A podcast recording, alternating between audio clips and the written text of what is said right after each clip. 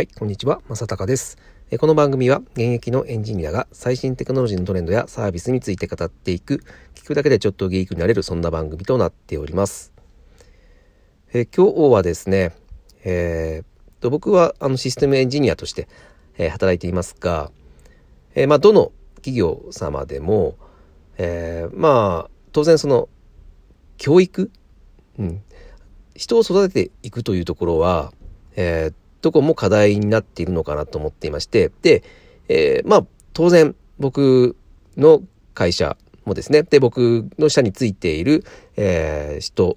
えーまあ、若手のね、新人さんとかも含めて、えーどうやって育てていくかっていうのは、まあ、もう、えー常に、えー課題のうちの、最大の課題のうちの一つになっていると思います。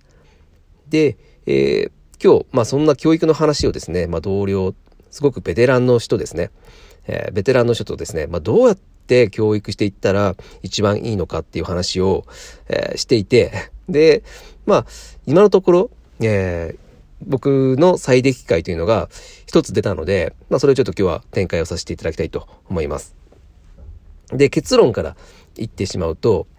えー無茶ぶりをしろっていうところに尽きるのかなと思います。えーまあ、ちょっとこれはなんだろうな。まあ、これだけ聞くとすごく乱暴な、えー言い方に思えちゃうかと思うんですけど、えーただ、あの、人ってどうやって成長するのかっていうのをよく考えてみると、やっぱり人から教わってですね、成長するって、なかなかないというか、絶対ないと僕は思ってる方なんですよ。で、まあ自分の経験上からもそうですけど、え人から教えてもらって、えー自分が成長したなって感じたこともないし、で、他の人も見ても、えーあいつは、あいつに、あの、あの人に教わったから、え成長できたっていう人も見たことないですよね。もちろん、あの、その教え方がうまくて、えーその自分で勉強する意欲が出てきて、えー自分で勉強して成長したって人はいるんですけど、でも結局、うん、やっぱ自分で、えー勉強するっていうか自分で成長する気が起きて、で、自分からその情報を取りに行って、で、自分からその、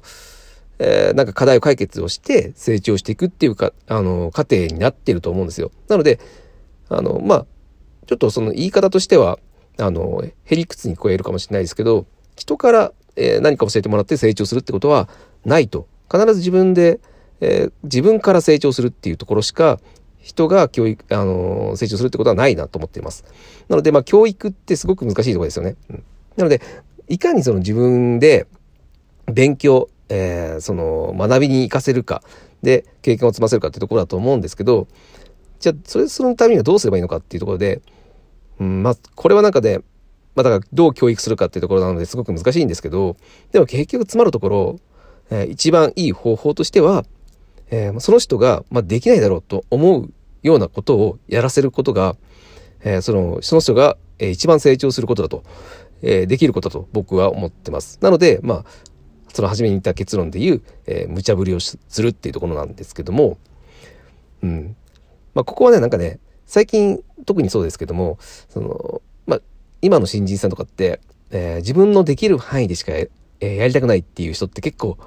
増えてきてませんか？僕はそう感じてるんですけど、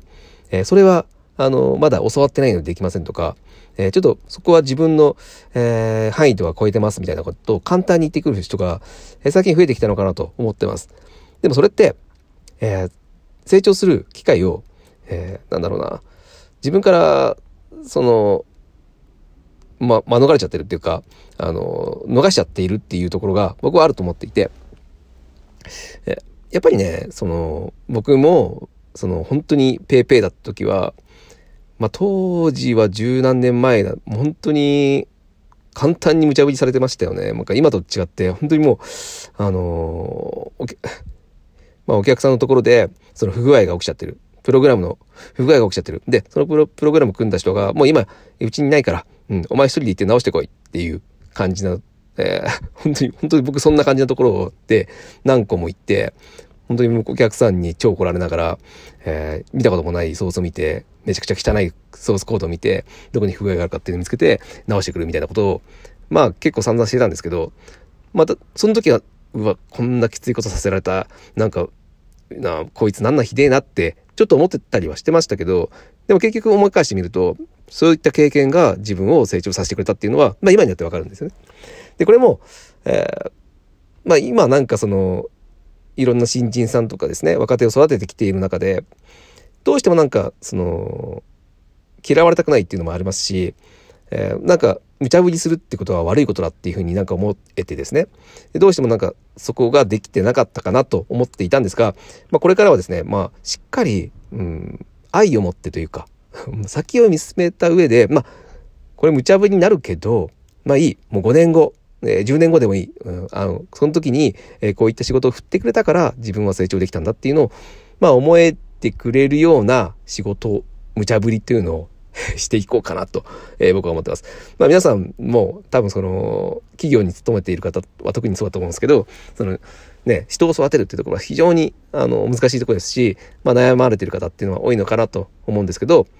まあこれの今日僕が言っていたこの無茶ぶりをするっていうところは、まあ人によってはそれはちょっとさすがに乱暴じゃないかって思うかもしれませんが、まあ、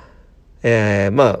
そういった考え方もあるんだなっていうのでちょっと思っていただければなと思います。